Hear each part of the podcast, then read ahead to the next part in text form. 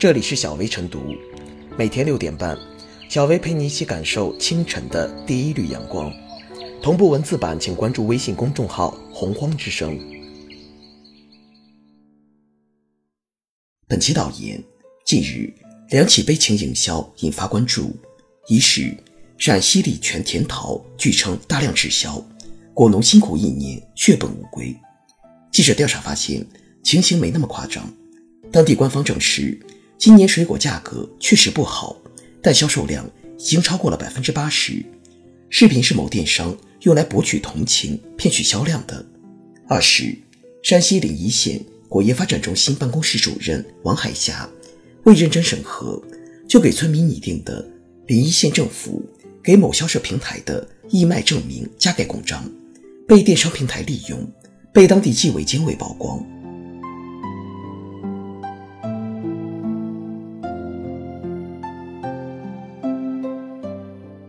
消费者不会配合你的表演，悲情营销该停歇了。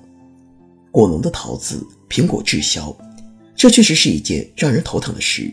但是，刻意夸大滞销的程度，一味打悲情牌，这其实就涉嫌虚假宣传了。特别是，如果有电商平台。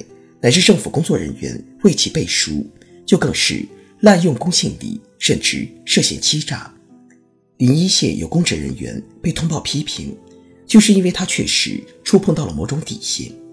的确，不排除一部分消费者经受不住悲情营销，被同情心驱使而购买滞销水果，但是这终究不合乎正常的市场经营法则。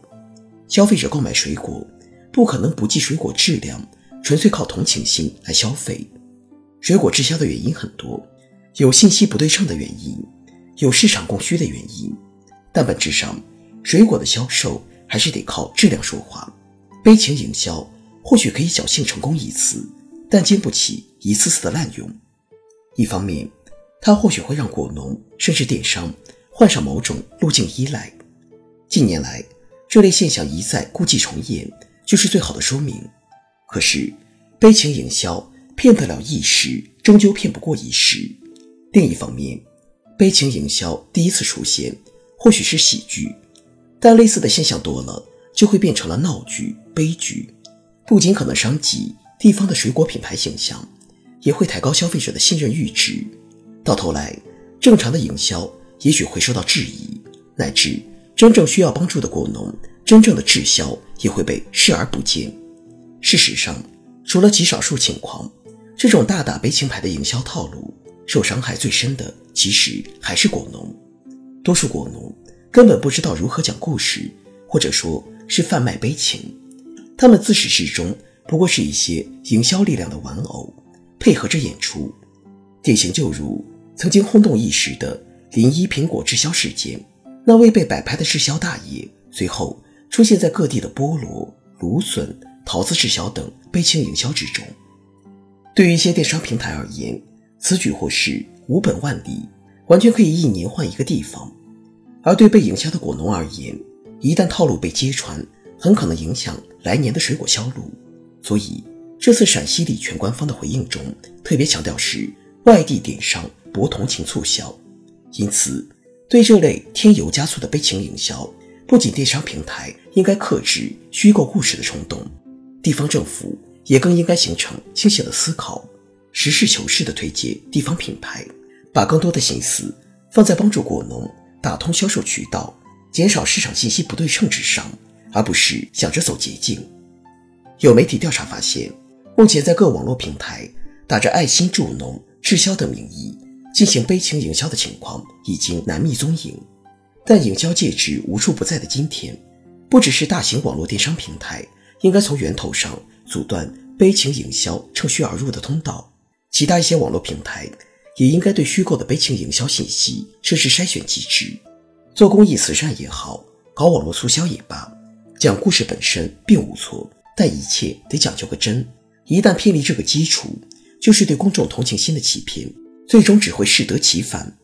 消费者不会配合你的表演，公众的爱心和同情心经不起如此消费。真正的慈善公益与商业营销，也不该被这样的旁门左道所污名化。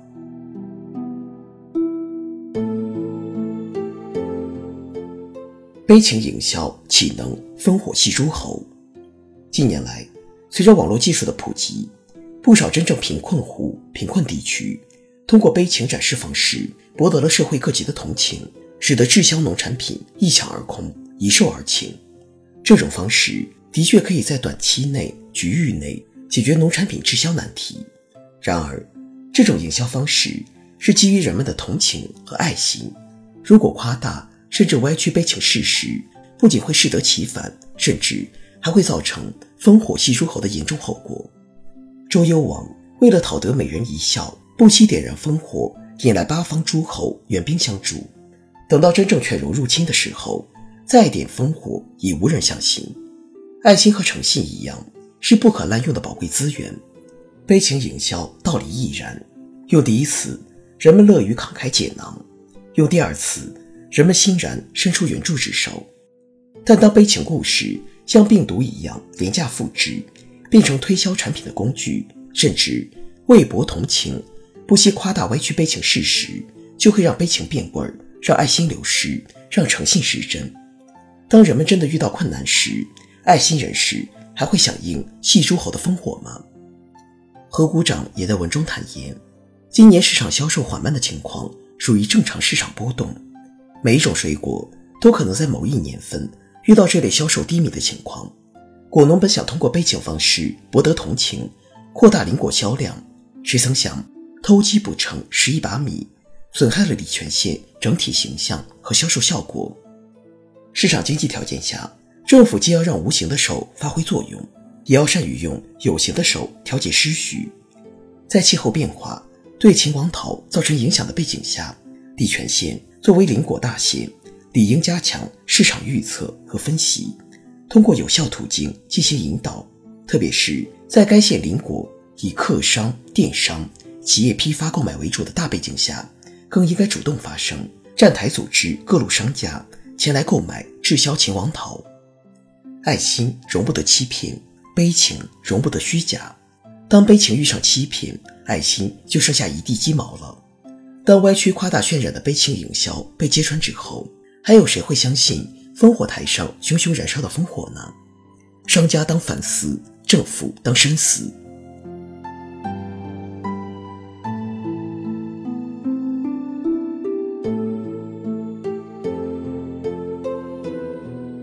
最后是小薇复言：对苦于水果没有销售通路的果农们来说，搭乘互联网加快车，借助网络营销。打通销售渠道，未尝不是一个实用的办法。可遗憾的是，为了增加销量，悲情沦为不少电商的主打牌。他们不仅会刻意营造果农的悲惨形象，还会把销售和扶贫挂钩，利用公众的善心来谋取利润。这样的悲情营销，透支的是汇聚在网上网下的爱心，撕裂的是全社会的信任度，损害的是当地民众和水果品牌的整体形象。市场欢迎爱心，但市场的运转不能依赖爱心，爱心只能是点到为止的少许帮助。产品销售归根到底还是得遵循市场规律。